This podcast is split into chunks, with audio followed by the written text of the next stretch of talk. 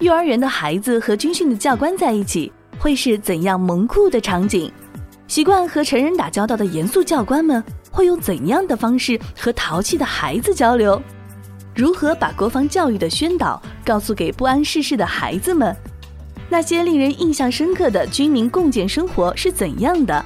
欢迎收听时尚育儿广播脱口秀《辣妈派》，本期话题：军营小小兵，爱国大情怀，第二集。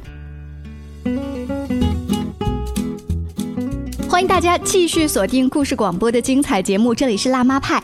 军训过程是双向的，教官与学生都应该以军人的气质、军人的作风，戒骄戒躁，严格训练，为了圆满完成军训任务，不懈努力。但是。这次教官面对的可不是一些高中生或者是大学生，而是身高可能还不到他们大腿的小娃娃，这怎么严格的起来呢？直播间里为大家请来的是雪鹰国防教育的教官们，姚教官、张教官，你们好。嗯好，大家好，我叫姚立伟，曾经服役于东北战区，主要在边海防。很荣幸能参加这档节目，能来到这个呃故事广播。嗯，现在然后脱下军装，呃，回到我们美丽的大合肥。现在几个战友一起在开展国防教育。大家好，我叫张路平，曾服役于中部战区，目前已是退役。从部队脱下军装，回到地方再次穿上军装，自己内心的自豪感油然而起。两位教官，我想问一下啊，你们应该是第一次带这么小的宝宝吧？嗯，是的。以前的时候啊，我们主带的就是成年，包括这个中小学和大学这一块儿。因为在之前在部队的时候啊，双营弓箭跟这个大连这一块儿，因为我当兵在东北，然后大连这边几个大学啊，几所大学都是我们在带的。但是现在呢，到了地方开展那个国防教育，然后现在呢，就是接触的这个小朋友。啊，比较小，嗯，然后有时候会经常会孩子在这个训练当中啊，会可能会有点撒娇，因为这个对，因为他们没有接触过这样的国防宣导，包括这样的课程啊，突然间这个加入这个呃课程里边，包括这个幼儿园里边，孩子多少会有一些不适应，嗯，啊，包括身体上，身体上，你觉得他们主要是身体上不适应，呃，那么带大孩子其实是。大孩子首先面对你们，他们就已经有一种说今天很严肃，我跟教官都不能随便开玩笑。但是小宝宝们管那么多吗？他们看到你，他们会怎么叫你们？一开始，嗯，我们每个教官都有自己的这个代号啊，因为我们在跟部队的是一样的啊。比如说我叫三英。呃，我隔壁坐的这个呃张教官，张教官他就叫黑狼，就是每一个教官他都有自己的一个代号。所以小朋友们不是只是叫教官或者姚教官，他们要叫山鹰教官或者是战狼教官，是这么叫吗？是的，是的，因为宝宝们就是记得比较呃抽象的名字，所以说我们的代号呢也在部队呃延续下来。所以说，但是呢，主要的还是呃偏向于孩子的喜欢，所以说我们把。国防融入了孩子的一些元素，在开展，把这个国防教育融入了一些孩子的元素哈。就我们各位家长当年自己在上大学的时候，大概参加过军训，那个时候的一些环节，我们还印象深刻。跟如今我们把孩子再来送来，他的那些环节上有一些什么样的差异呀？嗯，差异非常大。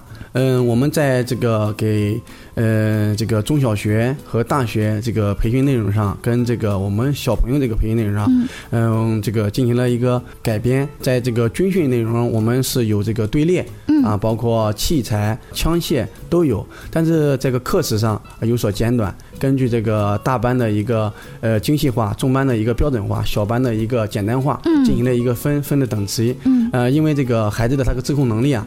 包括这个小班的，他的自控能力比较偏弱，所以说我们针对这个小朋友啊，比较特别小的小朋友，就是有需要衔接的，所以我们进行了一个改编，让孩子能学到国防知识的同时，还能进行课程的一个完整。另外，让孩子能对国防的一个认识啊，我们的国家在发展啊，国家的国防力量在壮大。嗯，因为孩子是这个国防的一个储备军嘛。嗯。所以说，小朋友在很小的时候，他就觉得我们的解放军很厉害，然后我们的祖国很厉害，要种下那颗种子哈。是的。呃，刚才姚教官特别提到了大班、中班和小班。是啊，小班的孩子他自己听他自己幼儿园老师的话都不一定听得完全清楚。就算山鹰教官、战狼教官再厉害，在我面前，我不听你的，我要上厕所，我还是要走，我要转头玩那个玩具，我还是要走。我想问一下，英勇威武的教官们，你们对那个。小班的宝宝印象深刻的教了他们一些什么？他们又是怎么跟你们撒娇的？是这样的，因为小班他的自控率达不到我们中班还有大班时间长一点。我们刚开始碰到小朋友跟我们撒娇的时候，我们头也很大，他们也是在哭闹，或者是抱着我们大腿不松，转身就玩玩具。我们在课下的时候也跟战友们在一起讨论过这些问题。我们从他们的自控率啊，孩子的喜欢，我们专门设置了有积分币。就是让小朋友比较喜欢，或者一些小贴纸啊、小玩具来吸引他们的注意力，嗯，让我们这个课程，我们去。在这个方面上引导他们，让我们这个课程更加的完整下来。嗯，我看老师从前方发来的视频，有这个站军姿啊，呃，就是很简单的稍息立正啊这些动作。有的小孩那个帽子大了，就不停的去调整那个帽子；有的都已经转了几圈了，他自己还在玩鞋子看什么。像这样的情况，如果是当年我们上大学的时候，教官早就把你啊。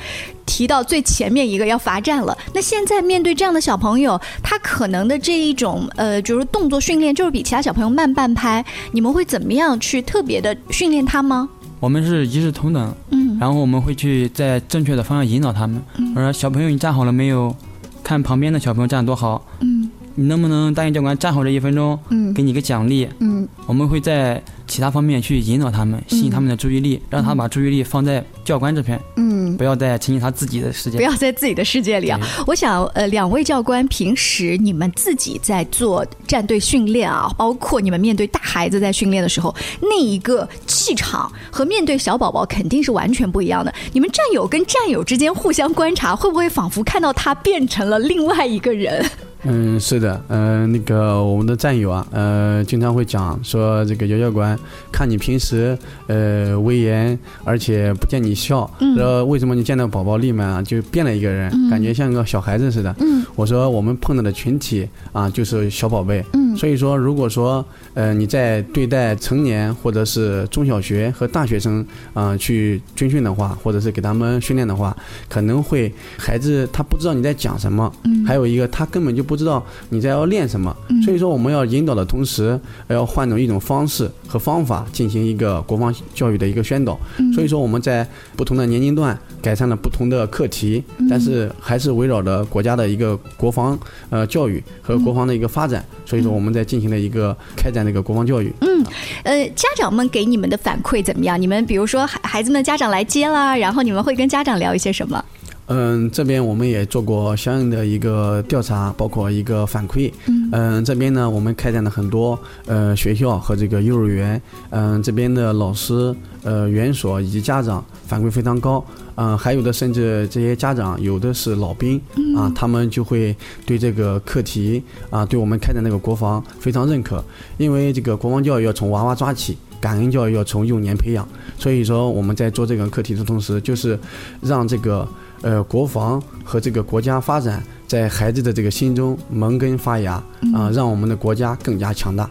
This is mommy talk，辣妈派。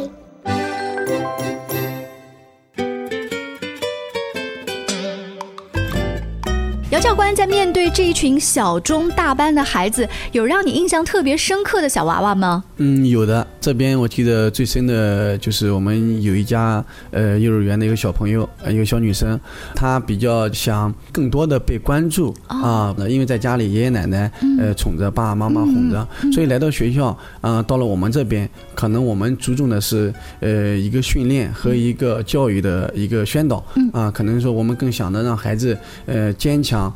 啊，让他更有多的一个面对这个新环境，但是可能没有注重这些呃孩子他想表达和他呃想要得到的。啊。后来就是在我上课的当中啊，就看到一个小女生，嗯，有点这个激情不高啊，低着头。然后后来我就没有去立马去对，然后后面我到课中的时候，然后就利用了一点小的一些插曲，然后到了他的身边，呃，我就问他，我说你这边怎么了？嗯，他他就讲，他说我上课。嗯，表现的不好，怎么怎么样？我说好，每个孩子都很好，但是我们的努力和你现在得到的要成正比，但是我们要干嘛？要付出才能有收获。所以说，呃，我们正确的引导孩子，他也会有一个更好的一个呃一个表现。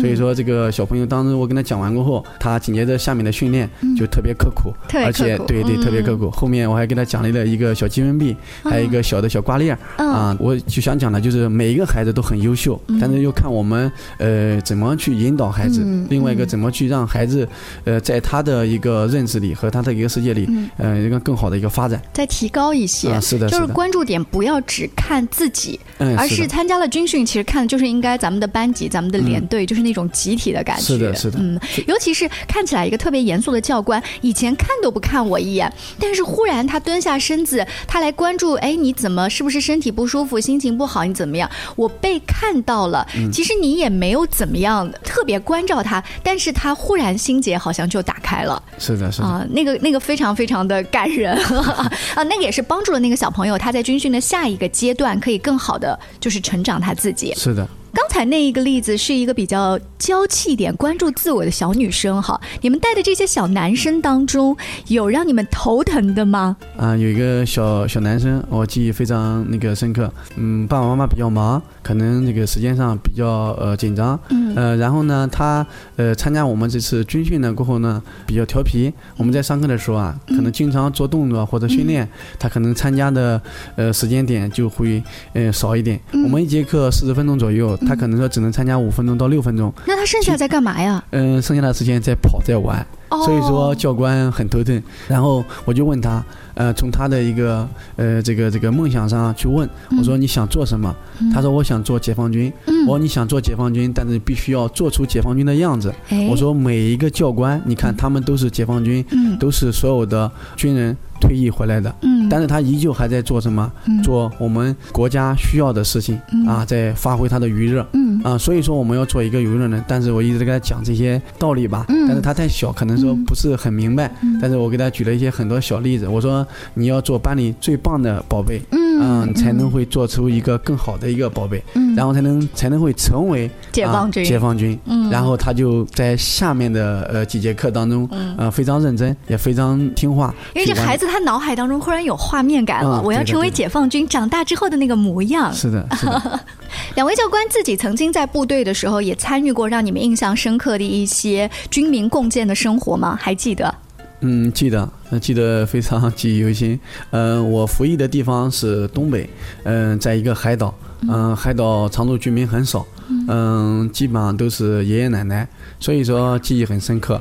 嗯，连队发出指令，就是帮这个呃爷爷奶奶进行这个收割啊玉米，因为岛上本身嗯就没有这个机器。所以说，我们连队所有的呃战友都出去进行分地块儿，就是很多战友就是一个班承接呃一家老百姓啊，就是给他们扒玉米，包括收割，一直扒完玉米，一直到整到家里，就是整个过程中，嗯，时间很快，因为我们接到的是作战命令，我们每一个战友进行这次任务，就是进行了一个像一个使命令似的，所以把玉米扒下来过后送到爷爷奶奶家里。嗯，记忆最深的是，嗯，爷爷奶奶给我们。嗯，倒的水就是我们班长就讲，嗯，不能拿群众一针一线，然后就是连水我们都不喝，然后后来爷爷奶奶就很感动。就追到我们大门口让我们喝水，所以说记得很很深刻。那一杯水让你留下了深刻的印象。是的，当然还有那一片金灿灿的玉米地。是的。当年是跟老人家打交道，但跟老人家打交道这种军民共建的这种鱼水情，它影响到了你现在，你接受了一批小娃娃。是的，是的。完全风格就变了哈。是的，是的。姚教官也可以给我们举一些具体的例子哈。除了呃教小朋友要站好军姿啊，我们要懂规矩，我们要有这种小小军人、小小兵的这种姿态之外，跟孩子要如何沟通？这个我们的军队很厉害，我们的祖国很强大。呃，我们在授课同时，我们还会有一些故事的导入，啊，比如说，呃，这个董存瑞炸碉堡啊这样的故事，红色的故事，我们也会进行一个故事一个抽象的一个呃模拟，包括我们的教官啊穿着不同的服装进行一个这样的故事的一个重演重现，让孩子根据视频和现场的一个故事，还有一个教官的一个抽象的一个呃故事一个重演。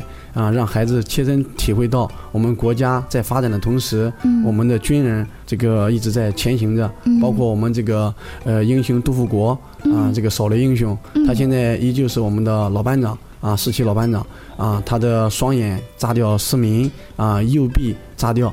啊，所以现在这个虽然呃已经很和平，但是还有很多啊地方仍在啊有些老兵和班长们仍在前行着。所以说我们现在的和平是所有的战友们。和我们这个国家一直在前行努力，是因为有可爱的人在保护着我们。是的，是的。嗯，所以当我们把这些故事慢慢的传递给这些小娃娃的时候，你看这些小娃娃们在听故事的时候，他们是非常非常认真的、聚精会神的。他们有跟你们表达过说，长大了我们也要做解放军叔叔吗？嗯，很多，因为我们这个呃国防这个课程里边，呃有消防、武警，还有这个陆军。空军等多种这个多兵种的元素在里边，嗯，很多小朋友呢，他立志要当解放军，还有到空军，还有做消防的，嗯，很多。因为现在小朋友他自己在他心里有一个自己的梦想，啊，我们也在不停的鼓励，包括引导孩子，让他做一个对国家、对社会有用的一个人。拥军从娃娃抓起，国防教育滋养着每一颗拥军花蕾。我看见在军训现场返回的照片跟视频当中，幼儿园年纪的小朋友们个个挺起腰板，目光聚焦一个个英勇的身影，爱国的种子就这样扎根在孩子们幼小的心灵当中，萌发出一颗颗爱国的幼芽。相信在这一次幼儿国防教育当中，小朋友不怕困难、团结向上的品质会伴随着小小兵们展翅翱翔，飞向蓝天。也祝愿各位小朋友们在未来的生活当中能不怕困难，勇敢前行。谢谢各位小小兵，也谢谢各位家长代表、老师和教官们接受我的采访。下期见，拜拜。